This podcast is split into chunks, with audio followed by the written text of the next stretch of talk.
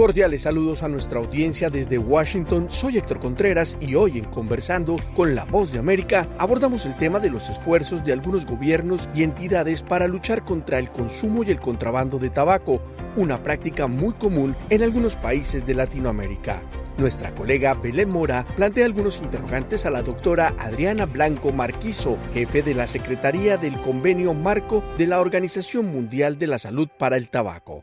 ¿Cómo impacta el comercio ilícito en, el control de tabaco? Bueno, impacta de varias maneras, básicamente minando eh, los esfuerzos que se logran a través del convenio, de las medidas del convenio. Una de ellas es el, tema, como decía antes, de los impuestos. Eh, el comercio ilícito, el, impuesto es efectivo porque pone, hace los productos de tabaco menos asequibles en comparación con el resto de los productos, porque normalmente los, impuestos a los productos de tabaco son impuestos especiales, no son el, o no deberían ser el común impuesto al consumo que tienen todos los productos, porque eso encarece todos los productos igual. Los productos especiales, al, estos, estos, estos, impuestos, que son solamente algunos, algunos productos, buscan hacerlos más caros en comparación además con el resto de los productos. Cuando uno tiene comercio ilícito, que no es necesariamente una consecuencia de tener productos más caros, porque lo que se ha visto es que hay países con productos muy caros que no tienen comercio ilícito y países con productos muy baratos que tienen mucho comercio ilícito. Esto depende más de cómo está el sistema de recaudación de impuestos organizado, de, la de nivel de corrupción que pueda haber en el país. Pero el hecho es que si hay cigarrillos de contrabando, usualmente son cigarrillos más baratos. Entonces esto mina el, resultado de esta política de aumento de impuestos que lo que busca es hacerlos menos asequibles, ¿ok? Y normalmente los hacen más asequibles a las personas que tienen menos poder de adquisitivo, que son los que queremos que fumen menos. Los jóvenes, porque no queremos que empiecen, y las personas más pobres, porque son estas las que realmente cuando tienen que enfrentar los problemas de salud derivados del consumo de tabaco, son las que están menos, tienen menos posibilidades de poder enfrentarlos.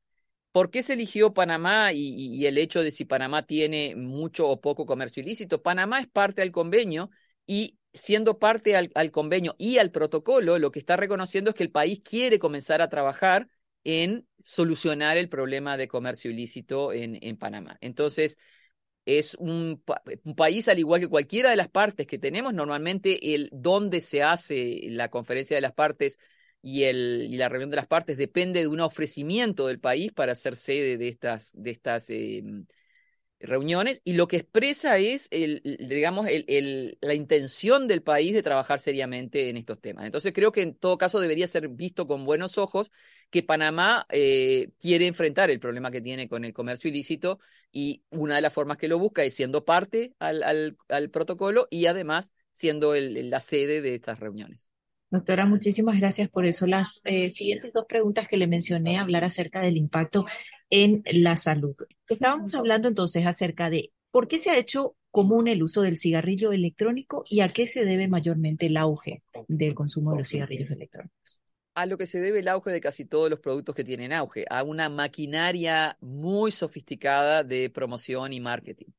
O sea, nosotros vivimos en una era donde se nos crean necesidades, digo, ¿no? Y el marketing es la forma más eh, clara de crear necesidades que uno no tiene. Entonces, si uno quiere hacer un, un, mercado de gente joven utilizando uno, estos productos, lo que tiene que hacer es crear cosas que sean atractivas para la gente joven. Y usted ha visto cuál, cómo son los formatos y los sabores en los que los cigarrillos electrónicos vienen.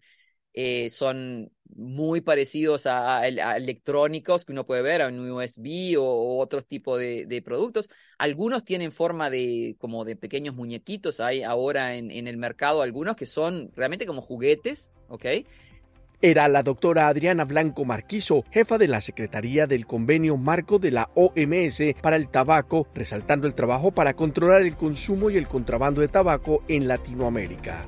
Esto fue Conversando con la Voz de América.